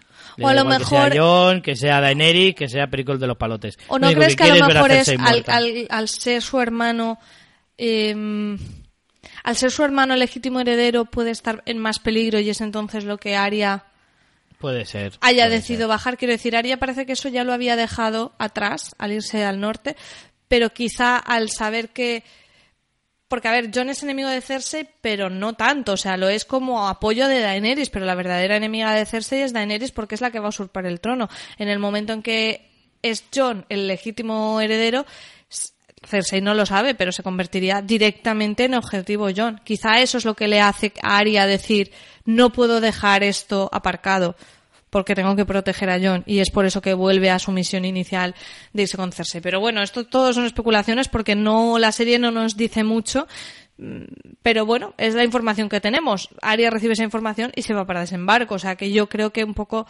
eh, van por ahí los tiros, no sé. Vamos avanzando, tenemos también a Jamie con una escena muy divertida de Jamie, Podrick, Tyrion eh, y Brienne jugando al, al, yo nunca, básicamente, que hemos jugado todos bebiendo. No, pero es, es, una variante, ¿eh? No es yo digo y si lo cumples tal, sino intentar adivinar cosas del otro, que eso mola. Está chulo, está es chulo. Una, es una variante, me gusta. Yo creo que lo voy a utilizar alguna vez en un juego sí, de bebés. Sí, sí, está muy bien. Eh, está muy, muy gracioso, pero ahí Tyrion tiene un poco de mala baba, porque es un poco de mala baba cuando dice lo de que si Brienne es virgen, cosa que todos eh, imaginábamos. Y claro, Brienne pues se siente súper incómoda en la situación y se va. Eh, justo llega Tormund, que iba a intentar aprovechar, si ya no pudo aprovechar la de vamos a morir todos y podría ser nuestra última noche en la Tierra, quiere aprovechar la de hemos sobrevivido a los muertos y estamos de celebración. Pero, pero, pero Jamie ahí ya vemos que sí que hay una intención clara, porque le para en seco y se va atrás Brienne, que dices, uy, uy, uy, uy, uy, que al final va a pasar, va a pasar, va a pasar. Y me parece maravilloso Tyrion rellenándole el cuerno a Tormund en la misma escena como diciendo, ahoga la pena, amigo. sí. Pero bueno, para mí remata, el remate final es luego Tormund contándoselo al perro, en plan, madre mía, qué mal estoy, viene el rubito este de los huevos desde el norte y me la levanta, y el perro es en plan, déjame en paz, pesa de mierda. La verdad que está muy simpático cómo han resuelto el tema de Tormund y Brienne. Eh, al final ahí había un triángulo amoroso y no podía quedarse con los dos. Al final sucede, sucede con Brienne y Jamie, una escena que yo no pensaba que iban a, consumar esto. O sea, yo pensaba que iba a ser ese rollo, pero no que, no que iba a producirse para nada. Me sorprendió mucho, no sé si a ti. Bueno, yo creo que... A ver, en parte... En parte me parece que se ha forzado un pelín, un pelín solo. Pero bueno, por otra parte, eh, no sé, ni, ni me sorprende ni me deja de sorprender, ¿sabes? Es como... Eh, de alguna manera, esa, esa historia entre ellos llevan... Mm, eh, fabricándola o creándola poco a poco desde hace un montón y su desenlace final era bastante lógico que fuera una cosa así. Que se hayan atrevido a, a, al final a, a, visualizarlo y tal y cual, pues a ver, en parte, o sea, me parece bien, me parece bien. Ya digo, me parece un poquito forzado, pero me parece, me parece bien. Lo que, en cierto modo, me parece menos bien es que, que, todo transcurre en el mismo episodio. Es decir, que llegue a consumarse eso y que en el mismo episodio Jamie se, le va, se dé la vuelta y se pire. No sé, eso me parece un poco que entonces, entonces ¿para qué? Mira, yo creo que en este episodio hemos visto muchas de las personas que pensábamos que iban a morir en la batalla, porque tenían como su cierre eh, sobrevivir. Eh, una es Brienne, otro es eh, Gusano Gris y alguno más que luego al final vemos Gusano Gris sí. ahora sí que ya está sentenciado. O sea si la levanta a la, a la novia entonces ya sí que es como tú para que estás bueno pero vemos hijo? que siguen vivos para eso no que tiene cierto sí, sí, para morir ahora para morir en el próximo episodio claro. Y con el tema de Brienne y Jamie me cabrea porque al final Brienne está ahí para explicar la historia de Jamie o sea al final nos han puesto que Brienne y Jamie se acuestan para que al final luego Jamie en ese momento se dé cuenta de que él es una mala persona, siempre lo ha sido, siempre ha hecho todo por Cersei y ha hecho barbaridades. Y es, yo como lo interpreto, es como que él no quiere mmm, darse a sí mismo esa oportunidad de una nueva vida. Es como no me la merezco. Sí, entonces, es eso justo. Entonces, cuando vuelve con Cersei, yo no creo que se vaya para apoyar a Cersei, yo creo que se va para acabar con ella y hacernos un Romeo y Julieta eh, pero vamos, totalmente, de que Cersei, de que eh, Jamie mate a Cersei y luego se suicide. Pero clarísimo. O no, no, porque yo creo que precisamente lo que explica. No, no creo que se vaya a suicidar Jamie ni de coña. Otra cosa es que lo maten. No, pero suicidarse no. Sí, no, cuando no, mate a Cersei sí. No, no, no, no, no, no, y te explico Ciento por ciento. No, no, no, no, no. Ciento por ciento no. Te lo digo. Apuesta ya. Apuesta ya. O sea, ¿por qué? Porque lo que le dice eh, a Brienne le dice, todo lo he hecho por Cersei, lo que quiere, y además eh, Tyrion en la conversación que tiene con Jamie en tiempo atrás, cuando le dice, tú sabes perfectamente lo que es ella. O sea, el gran lastre de Jamie toda su vida ha sido Cersei. En el momento en que la mate, en el momento en que ella ya no exista, ya no tendrá ese lastre, ya podrá por fin aspirar a ser una persona honorable, que es lo que él siempre ha anhelado, él siempre ha luchado Pero por yo su creo honor, que él siempre ha a luchado por defender. Sí, yo creo que, bueno, otra cosa es que lo maten. No, no, pero digo él no se va a sí suicidar. mismo. Yo creo que él No, no, no, piensa que las cosas que ha hecho ya no, no, tienen perdón. no, no, no. En mi opinión, lo que le dice a Brienne es, mientras Cersei exista, yo siempre haré todo por ella, como he hecho hasta ahora todas las atrocidades que he hecho. En el momento en que Cersei desaparezca, ya sea a sus manos, las de Arya o las que sean, seguramente las suyas, o la suya, eh, en el momento en que desaparezca, él por fin podrá tener eh, la oportunidad de, de, de- del todo y de por fin convertirse en alguien de honor como él siempre ha luchado. Él siempre ha, ha estado renegando de que todo el mundo le ha negado esa, eh, ese honor que él siempre ha querido tener. Que todo el mundo siempre le ha mirado como el matarreyes y que nadie nunca que ha yo- yo entendido creo que es eh, mucho el por qué hacía todo eso. Creo que es mucho más redondo eh, lo que te digo yo, porque Para es mí no. muy Para mí no. Romeo y Julieta. Luego se cumpliría la teoría del baloncar, porque lo del el hijo pequeño, eh, Cersei nació antes que Jamie, un- unos minutos antes, con lo que eh, la teoría del baloncar de que el pequeño es el que mata a Cersei se cumpliría. Se Sabemos cumpliría que todas con las teorías estas, todas Ya, estas teorías se han desechado en la serie, en el libro será otra historia, pero en la, en la serie se han desechado todas, por lo tanto no le doy ninguna validez a esa teoría ni ninguna importancia dentro de la serie. Y o sea luego- que para mí no, para mí no quedaría más cerrado así. Luego Álvaro ha apuntado una cosa en el podcast de Fuera de Series que a mí me ha gustado mucho y no me había fijado. La cabecera de esta temporada, que ha cambiado en bastantes cosas, muestra escenas que luego hemos ido averiguando que tienen cierta relevancia. Ya hay una en la que se ve una torre. Y Álvaro dice que cree que si Jamie se mata, lo hará tirándose por una torre igual que hizo... eh, Ya, Bran. Bran no. Bueno, eh, no, eh, tomen, tomen, Tomen. tomen. Y además, también con ese simbolismo, efectivamente, que tú dices de lo de que él tiró a Bran de una torre. Entonces, No, yo lo veo total. O sea, si yo, No lo, si yo lo no lo tuviera que escribir, escribiría eso. yo no.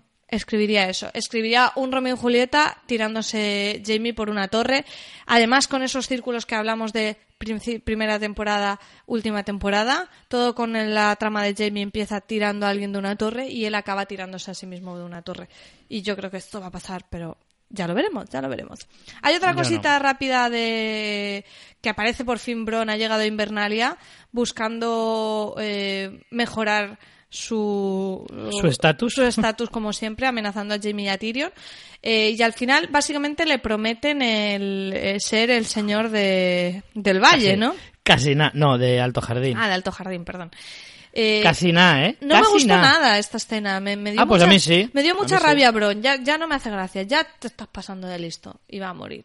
Espero. Vamos a ver, a nadie le puede sorprender esa escena. Era, de hecho, era la que casi todos estábamos esperando. O sea, todos, eh, ha- ha- o sea, ha cumplido las expectativas de, de lo que la gente esperaba. Que no los matara, porque había cierto miedito, y yo de hecho lo Pero había reconozco, tensión en de la que escena. podía- sí, hombre, porque está bien construida. Porque en el fondo todos pensábamos que, que, que a la serie le podía dar un aire y pensar en cargarse a alguno de los dos. Bron, eh, que en realidad todos pensábamos, sabíamos que no, pero que, joder, el miedito se te quedaba dentro.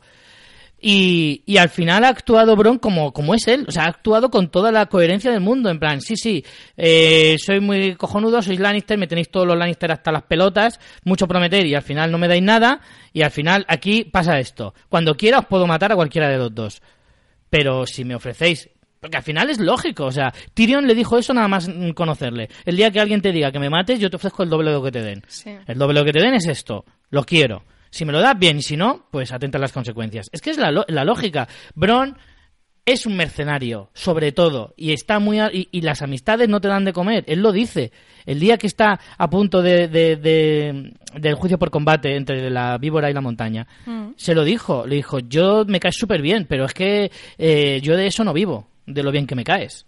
Y en eso tiene razón. Si es que al final la- el- lo que ha pasado es lo que tenía que suceder. Que no los matara, que traicionara a Cersei, pero que les exigiera un precio muy, muy, muy alto. Y en el fondo te digo una cosa, me encanta pensar a Bron gobernando en Alto Jardín. Me flipa. O sea, es que me da rabia que la serie no continúe para poder ver a Bron sentado ahí en, el, en, en la silla de Alto Jardín diciendo, ahora aquí manda mi... mm". o sea, me encantaría.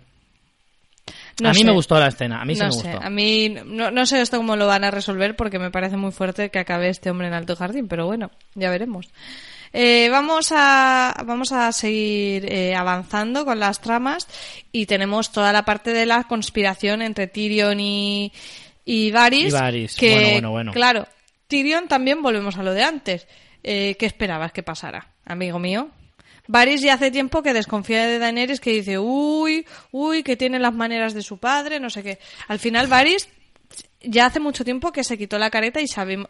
¿Te acuerdas cuando teníamos aquella pelea de Meñique y Varys, que eran como esos dos polos que nunca sabíamos sus intenciones? Con Varys ya hace tiempo que lo sabemos. Varys quiere lo que sea mejor para el pueblo. Y realmente ahora Varys también es, lógico. Escúchame, Varys es UGT. Es la UGT de Poniente. Esto para el pueblo, comisiones obreras y todo para el pueblo. Le da igual quién gobierne. Él se pelea con todos los gobernantes con tal de que todo sea para el pueblo. Que me parece bien. Pero llega un punto lo de Varys, tío, que es como macho. También Es te digo no, que el no te doy discurso- ni la hora ya contigo. O sea, a mí me ha gustado eh, Varys siempre, pero aquí en este capítulo me ha caído fatal en el sentido de, o sea, llevas no sé cuánto tiempo eh, eh, apostando por Daenerys, apostando por Daenerys, y en el último momento ahora resulta que ya no vale. O sea, no me parece nada bien. O sea, no me parece nada bien es lo que, hay hace un Varys. momento cuando ellos están en la mesa de mm, está planeando la estrategia. Eh, Varys nos recuerda la conversación que tuvo con Daenerys de yo eh, sí voy a ser un buen consejero y te voy a decir las cosas, aunque te equivoques te las voy a decir. Y Daenerys dice, antes de empezar a conspirar conmigo me vas a decir las cosas, ¿no? Y en esta escena justo pasa eso, porque mm, Varys le dice, te estás equivocando y me dijiste que te lo dijera. Daenerys no le hace ni caso y entonces es como, ah, paso uno, no me has hecho caso, ya tengo derecho a conspirar. Pero también te digo una cosa, eh, aquí esto tiene mm, dos caras, porque una es como, no, Varys está pensando que John será mejor para el pueblo, porque tal, pero ¿y si no es solo eso? ¿Y si John es más manipulable que Daenerys? Perdón, que lo vemos todos. Sí, sí, sí, sí. Yo creo que también Con va un John puedes por ahí. manejarlo mucho más. Daenerys mm, lo hará mejor o lo hará peor, pero ella hace lo que ella considera. Entonces tú estás viendo que con John tienes más opciones de hacer lo que tú te interesa. Entonces, regulina ahí, Varys. Y luego Tyrion, que no se moja. Que al final está ahí, que no se No, sí se moja, ¿eh? Sí se moja. Él, él sigue apoyando a Daenerys. En las Sí, dos, hay dos pero conversaciones. con la boca chiquitica. No estoy de acuerdo. Yo creo que él sí que le dice en todo caso, pues vamos a buscar una solución, pues que se casen y gobiernen juntos y tal, que es lo que todo el mundo espera, pero mm, lo que dice Varys, a ver, en parte tiene razón, pero en parte, a ver, eh, mm, John puede estar muy agilipollado, pero de ahí a ser un calzonazos hay, hay un trecho, ¿sabes? O sea, John sí que, yo creo que si gobernaran juntos sería la mejor opción, porque todo lo impulsiva que es ella, John es mucho más reflexivo. Todo lo que ella es de guerrera, eh, John le sabe parar un poco los pies, y ya de hecho lo ha hecho en alguna ocasión. Yo creo que, como hemos hecho en otros episodios, el caso de los Tarly no hubiera sucedido de haber estado John delante. Estoy, vamos, completamente seguro. Bueno, va a ver que John ejecutó a Oli y a los otros. Quiero decir que, que aquí tampoco, también a veces se miran las cosas con diferente prisma según quien lo haga, ¿eh? Porque a ver, Sí. que aquí ejecutaron, ejecutado todos, hasta un niño en el caso de John. Así que mm, relajémonos, porque Daenerys, eso es como, sí, nos impactó porque eran ellos, pero eh, es como, yo he conquistado eso, os rendís, os venís a mi mando o os ejecuto, fin, o sea, no es nada... Ya, ya, ya. Mm, Pero del otro me mundo. refiero, me refiero a, a casos concretos en los que se ha comentado mucho por parte de Tyrion y por parte de su círculo eh, el cómo se habría obrado en caso de ser otra persona y que no fuera Daenerys. Que yo en ese sentido te digo una cosa, yo estaba de acuerdo con Daenerys, es como, oye, sois mis enemigos. Si no queréis veniros de mi lado, lo normal es que os ejecute. Claro. Eso está claro, porque si no, vuestras lealtades ¿Qué hago siguen con estando con si no? Claro. Evidentemente, o sea que no, no es tan reprochable eh, la, la actitud de Daenerys en ese caso, pero pero bueno, que sí que es cierto que alternativas habían y que en ese Sí, caso se a lo los mejor podía John haber mandado al norte, al, la- Sí. al muro, lo que fuera, pero bueno, que sí. Pero que ya está, ¿sabes? Que todos han hecho cosas, no sé, tampoco... Pero a mí lo que me parece, pero yo sí que veo a Tyrion mucho más posicionado por Daenerys y de hecho en la segunda conversación, que ojo a esto, No sé yo si yo eh, soy muy mal pensado o entendí que, que, que Varys estaba insinuando cargarse a Daenerys. Sí, yo también lo entendía, sí. Ojo con eso, ¿eh? Eso es muy grave. Muy grave.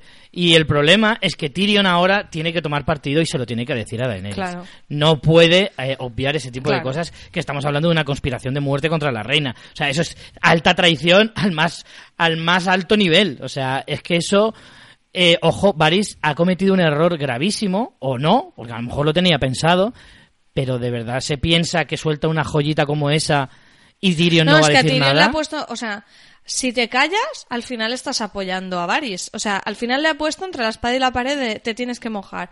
O incriminas a Varys y entonces mm, te claramente mm, se lo van a cargar. O te callas y se van a cargar a Daenerys. O sea, no, no, pu- no puedes decir esto no va conmigo. No puedes. No, de hecho creo que Varys ha sentenciado, se ha sentenciado a sí mismo en, en la serie, me refiero, porque Varys va a acabar muerto, porque esto se sabrá y evidentemente, además Daenerys ya le avisó, eh, el día que yo vea que no a no vas ser a que cambie de, seguirme, de idea. A no ser que cambie de idea. Uh, pero ya, ya ha conspirado, ¿eh? Ya ha conspirado y hay poco tiempo para demostrar eso. Y Daenerys ya le avisó, dice, el día que yo vea que no eres mi consejero, mm, machete para ti. O sea, está claro. Yo creo que Varys ya está, ya ha sentenciado su, su desenlace en la, en la serie. Además, ya se ha tanteado de alguna vez la muerte de Varys en Poniente. Acordaros esa conversación con Melisandre. Yo creo que Varys ya está. O sea, no, no hay otra. Varys muere en el próximo episodio o en el siguiente clarísimamente porque después de esa conspiración y, de todas las pistas que nos han dado respecto a eso, y además es la mejor manera de que Tyrion se posicione con Daenerys. Es como voy a traicionar a mi amigo, porque es su amigo, eh, porque confío, porque mi devoción por la reina es mayor. También es verdad que ha sido Varys el que le ha puesto en esa situación. Es que para mí Varys se ha sentenciado a sí mismo.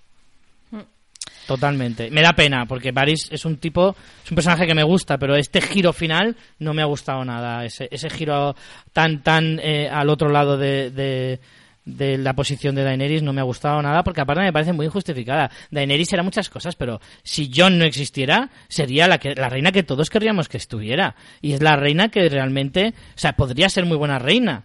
Ah, Yo no, yo no creo que. John vaya a ser mejor, ¿eh? Sí que estoy en lo que hablan ellos, que ellos dos se sí se complementan.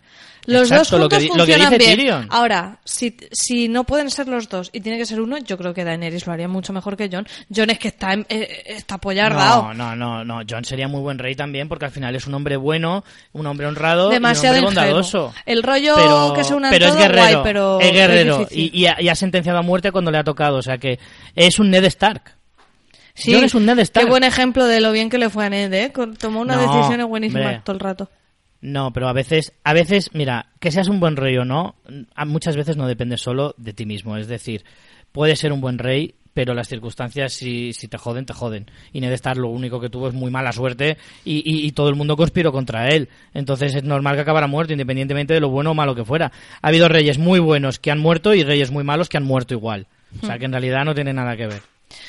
Bueno, vamos a la parte final, a ese desenlace en las puertas de desembarco del Ojo, rey. espera, espera, bueno, espera, perdón, llegando tenemos a esa flota de, perdón, perdón, perdón, me saltaba la parte en la que la ¿Te flota vas a de saltar Euron, el mayor tronazo del episodio, por favor? eh, la, la flota de Euron les hace una emboscada a la de Daenerys. Prácticamente le revienta la flota con esos arpones que ya han patentado, los arpones by Cersei y by, eh, ¿cómo se llama el tipo de desagradable? Euron. No, el, el ma- la ¿Qyburn? mano de Cersei. Qyburn No es desagradable, ese es un crack. A mí me cae súper bien Kaibur. es desagradable. Lo malo que está en el lado equivocado, pero es que es muy crack Kaibur. Me encanta. Porque además es como un emocionado, se nota que disfruta con su trabajo. Y eso me encanta. Hombre, cuando hizo la montaña se lo pasó muy bien. Hombre, es que este es el típico que en Navidad le regalabas el micronova y se lo flipaba con el, con el microscopio. Y, y bueno, y esa muerte del dragón que fue tan repentina, tan bestia, que dices, a lo mejor se salva, solo son unas flechas, y de repente una que le Sí. atraviesa el cuello, y dices, ouch, o sea, qué, qué bajón de flow, más rápido yo me quedé. Joder. No, no pude, no me dio ni pena porque es que no pude ni reaccionar, me quedé en shock total. Me parece un zasca también de la serie porque cuando es como, ay, no pasa nada, solo están hablando, pues toma, ¿sabes? Me cargo un dragón. Sí, yo si no supiéramos que se rueda todo seguido, podríamos pensar que la serie dijo, con que no me cargue a nadie en la batalla contra el Rey de la Noche, pues toma, un dragón menos. Que yo creo que en realidad se ha hecho un poquito con ese efecto, ¿no? Con la intención de que haga ese efecto de no me lo he cargado en la batalla para que así tenga más, más impacto eh, en un momento tan inesperado en el siguiente episodio. Pero si te digo la verdad, o sea, el momento me gustó, o sea, con todo lo que conlleva la tristeza de que muere un dragón y todo eso, eh, el momentazo me gustó, pero en cierto sentido hubiera preferido que ocurriera en la batalla. Me hubiera parecido más épico, me hubiera parecido más emocionante. En este es que es, es impactante, es emocionante, pero también es demasiado desagradable que la serie siempre ha jugado un poco a eso, es verdad, y hacía tiempo que no nos daba una muerte tan inesperada y sorprendente y, y, tan torcida, por así decirlo, ¿no? Pero, o retorcida, mejor dicho. Pero, pero ostras, uff, es que es tan, tan duro en el, en el momento y el, y el lugar y la situación y encima se destrozan todos los barcos. Hay muchos momentos de tensión con, con Tyrion que parece que se lo van a cargar al pobre también. Y luego la desaparición de Missandei, que aunque tú la odies a muerte, hay muchos que la adoramos y que en cierto modo hemos sentido mucho su pérdida. Eh, pero bueno, en cualquier caso, no sé. Me hubiera gustado más en la batalla, aunque esta no me ha desagradado, la verdad. Y por supuesto, tronazo tronazo de los gordos. Ah, bueno. Eh, bueno, eh, luego tenemos una escena en la que, como sospechábamos, Cersei le hace el jueguecito a Euron y le hace creer que el niño es suyo. Por otro lado, es comprensible, es una manera de proteger a ese hijo como legítimo y demás. Al final, en cierta manera, y luego nos lo demuestran en la conversación en las puertas de desembarco, Cersei siempre ha luchado por sus hijos. Y ahora es lo que está haciendo también. De eso es lo que le dice Tyrion en esa negociación. Claro, lo que pasa es que le sale rana, ¿no? Porque Tyrion es como. Eh, porque también Tyrion le preocupa que maten a Cersei por Cersei y por su futuro sobrino. Y, le, y cuando Tyrion le dice, mm, hazlo por tus hijos, Cersei eso lo recibe, pero no desde el lado me voy a rendir, sino desde el lado de voy a pelear como una leona hasta mi último aliento que es lo que iba a hacer Cersei por otro lado, que no nos sorprende a nadie. Pero antes de eso, ya que eres tan fan de Qyburn, ese momento vis a vis de Tyrion con Qyburn está muy bien también esa escena. Está súper bien y además es que, o sea, a mí me encanta el momentazo porque es que Kaibur es un personaje que me flipa. O sea, es que me encanta, me cae súper mega bien, porque me parece súper divertido. Eh, sale, Tyrion le cuenta todo el rollo, pues que queremos la rendición, no sé cuánto, y yo te digo, ajá, mm, tomo nota. Nosotros pedimos esto, esto, esto, y, y, es como, es que es como muy corporativo, ¿sabes? Muy, muy corporativista Kaibur. Y es como, sí, sí, tú puedes decirme lo que quieras, pero yo no te puedo decir nada. Yo soy un mandado y aquí podemos estar negociando todo el día, que yo de mi burro no me voy a bajar y, es, es, muy guay. Y luego el momento en el que Tyrion dice, bueno, este es un pintamonas, voy a tirar para adelante y me voy directamente con la jefa. Y Calbu se queda como, pero bueno, ¿entonces yo para qué he venido? se pone una cara de decir, pero ¿qué está pasando? No sé, a mí es que el personaje de Kaibu me encanta. Y ese, cara, ese careo entre esas dos manos del rey, o de la reina, mejor dicho, manos de la reina, eh, me parece fantástico. Mm. Y el momentazo en sí me parece muy guay, que al principio no reconocía el, escenario, y es que están a las puertas de desembarco, no de la Fortaleza Roja. Claro. si alguien no lo ha entendido, no sabe dónde están. Sí, pero es que es un escenario que no habíamos visto nunca. Claro, están a las puertas de la ciudad. Y, la Fortaleza Roja está muy al fondo. Lo de las puertas es significativo porque Cersei, con su maldad que le caracteriza, mete a la gente dentro de la ciudad no para protegerla, sino porque cuando llegue Daenerys y los reviente, sabe que el pueblo se pondrá de parte de ella. Todo al final es estrategia. Sí, sí, pero bueno, Daenerys en ese sentido también es muy inteligente y le dice que efectivamente ella le va a dar la opción de rendirse y que si luego hay guerra, luego hay guerra, que sepan que, que, que Cersei negó la paz y demás. Aunque bueno, me parece un argumento flojillo ante el hecho de, que Cersei puede estar ahí todo el día machacándole las cabezas, diciéndole, mira esta que viene con su dragón a rompernos la ciudad y, además, ¿qué es eso? Que es que ahí la, batalla de información la tiene ganada Cersei, porque es lo que te digo, las que le está, protegiendo y los que están entrando y es una extranjera es la otra. los invasores son ellos. Claro, los invasores son ellos, está claro. cambiar ese discurso lo tiene muy complicado. Bueno, luego la, tenemos... campaña, la campaña de marketing, desde luego, es excelente. sí, eso la tiene Cersei, siempre ha sido muy buena en marketing. Luego tenemos, eh, efectivamente, que vemos que Miss Sunday la tenían capturada. eh, ese vacile de Cersei de rompedora de cadenas, teniendo a la Missandei encadenada, es como, ¿cómo puede ser tan cabrona? Pero me encanta. Y, y esa decapitación de Missandei tan cruel que nos rompe el corazón y a Gusano Gris especialmente.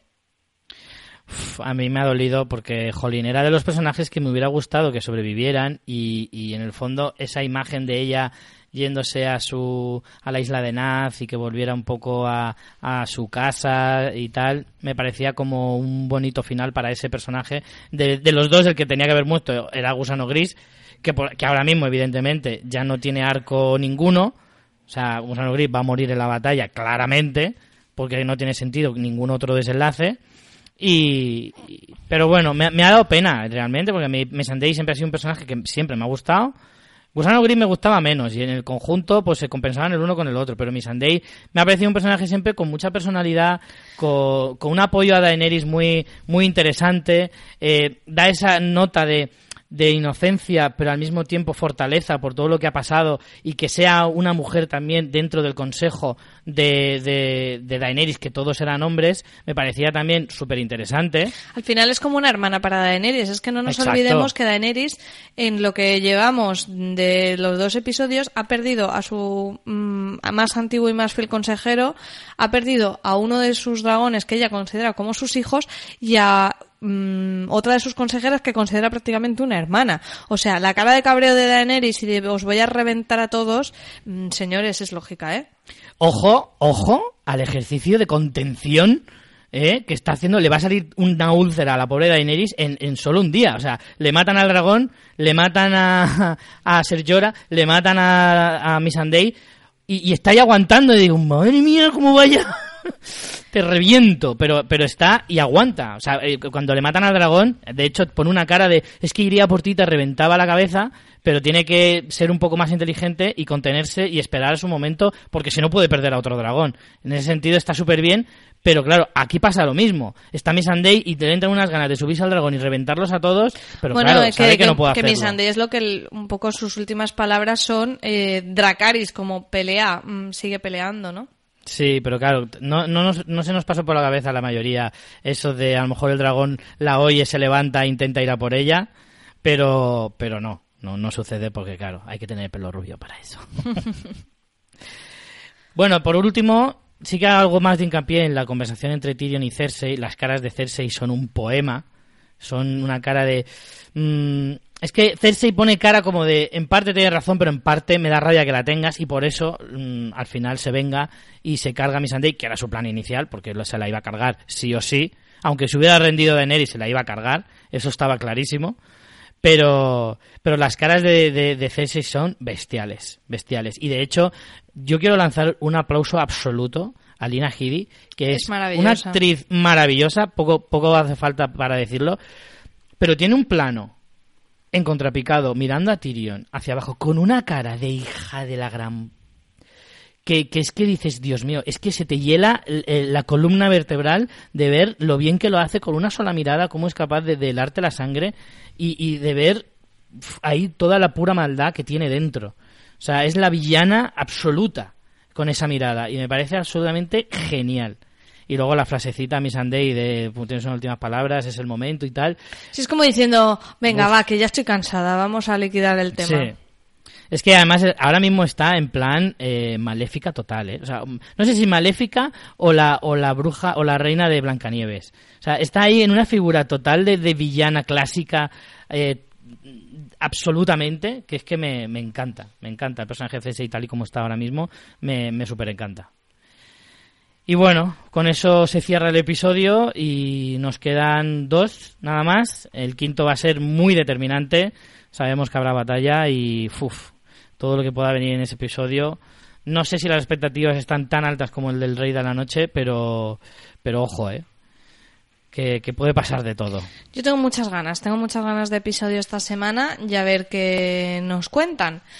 Antes de terminar, como siempre, vamos a leer algunos poquitos comentarios. Nos habéis dejado un montón, así que como siempre os decimos, os recomendamos que os paséis por fansfiction.es y ahí vayáis a leer los comentarios del resto de gente que no, que no hemos leído, ¿vale? Eh, venga, vamos a ver. A- Lo hacemos totalmente aleatorio, así que, mm, Mr. Z. Impresionante capítulo. Podemos decir que 4 de 4. Esta este es más Juego de Tronos que el anterior, con los personajes en su salsa, las traiciones, mentiras y el más puro estilo J.R.R. Martin, a pesar de que el muy cabr eh, no haya llegado aún a esta parte. Eh, Tyrion se crece nuevamente, lo vemos como parte principal de la serie. La intervención de los hermanos Starr me encantó, sobre todo las caras de Bran, porque el jodido no habla mucho. Es verdad que estaba allí también en el arciano diciendo, pues tú mismo, tú verás si lo digo o no. El final, yo sé que Richie estará contento. A mí tampoco me caía muy bien mi Sunday, pero el Dracaris fue épico. Un saludo desde Las Tres Escobas Podcast. Ahora que está contenta es María, yo estoy muy triste. A mí mi Sunday me caía muy bien. El corazoncito partido de Gendry Tormund nos decía, a mí me ha gustado el capítulo en general, pero sí que es cierto que me cabrea un poco percibir por parte de la serie un esfuerzo extra por desacreditar a Daenerys y un favoritismo hacia Jon. Al margen de estar de acuerdo o no, lo que me molesta es que me parece forzado y repentino.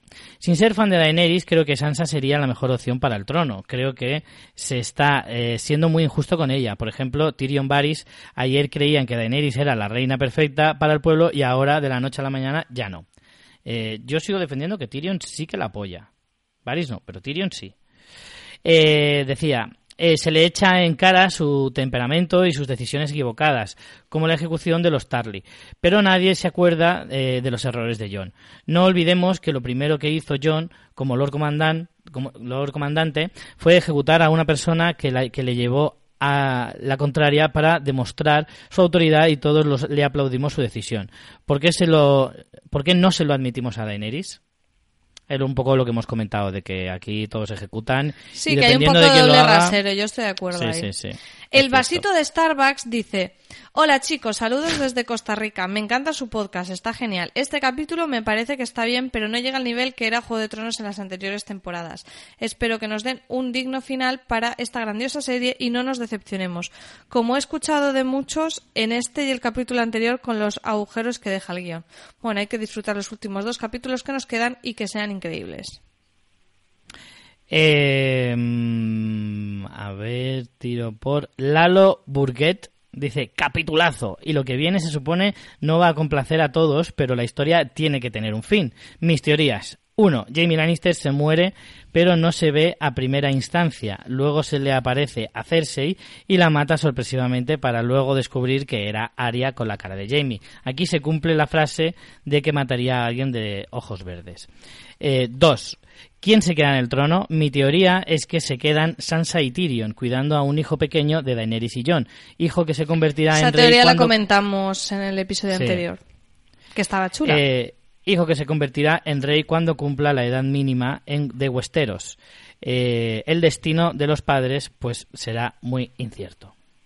Hombre, pero para que eso ocurra. Tendrían que hacer un epílogo ahí. Claro, primero tiene que nacer ese niño y luego, en teoría, si eso ocurre, tienen que morir Johnny Daenerys. Pero primero tiene que nacer ese niño. Claro, están ahí los tiempos tan complicados. Están un poco complicados, sí. Bobby Sierra dice, solo voy a decir una cosa. No hay excusa para que John se despida de esa manera de su lobo guardo fantasma. Ni presupuesto ni hostias. Este John está cada vez más agilipollado. Que muera ya o espabile. O que muera Daenerys si es lo que está, lo que le está volviendo imbécil. Que, muerto el collar, no. ¿Cómo es eso? Eh, no, es muerto el perro. Eh, se acabó la rabia. Era así, ¿no? Eso es.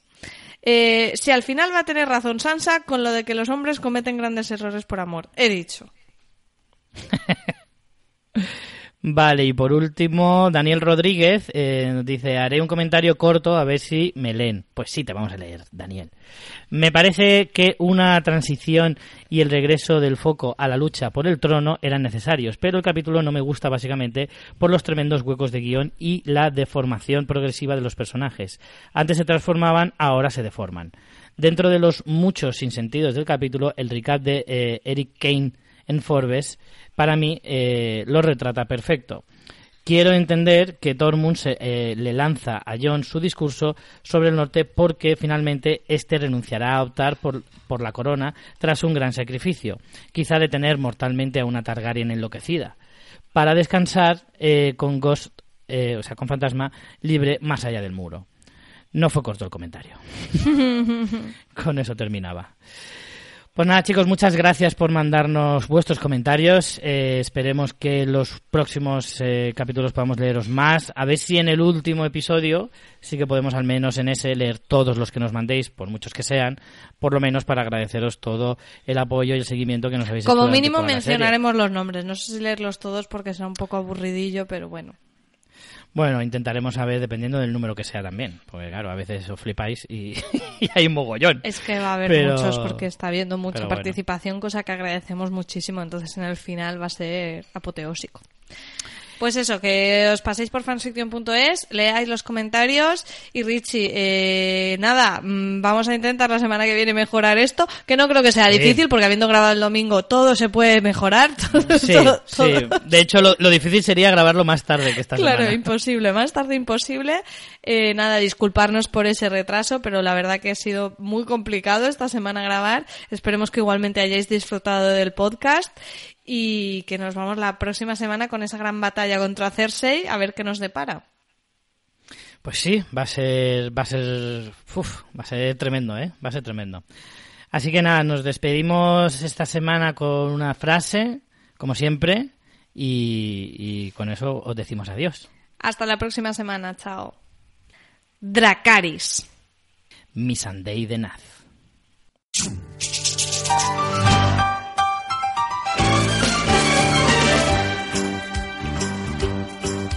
It's a rare condition this day and age to read any good news on the newspaper page. And love and tradition of the grand design, some people say is even harder to find. Well, then there must be some magic clue inside these gentle walls. Cause all I see is a tower of dreams, real love bursting out of every scene.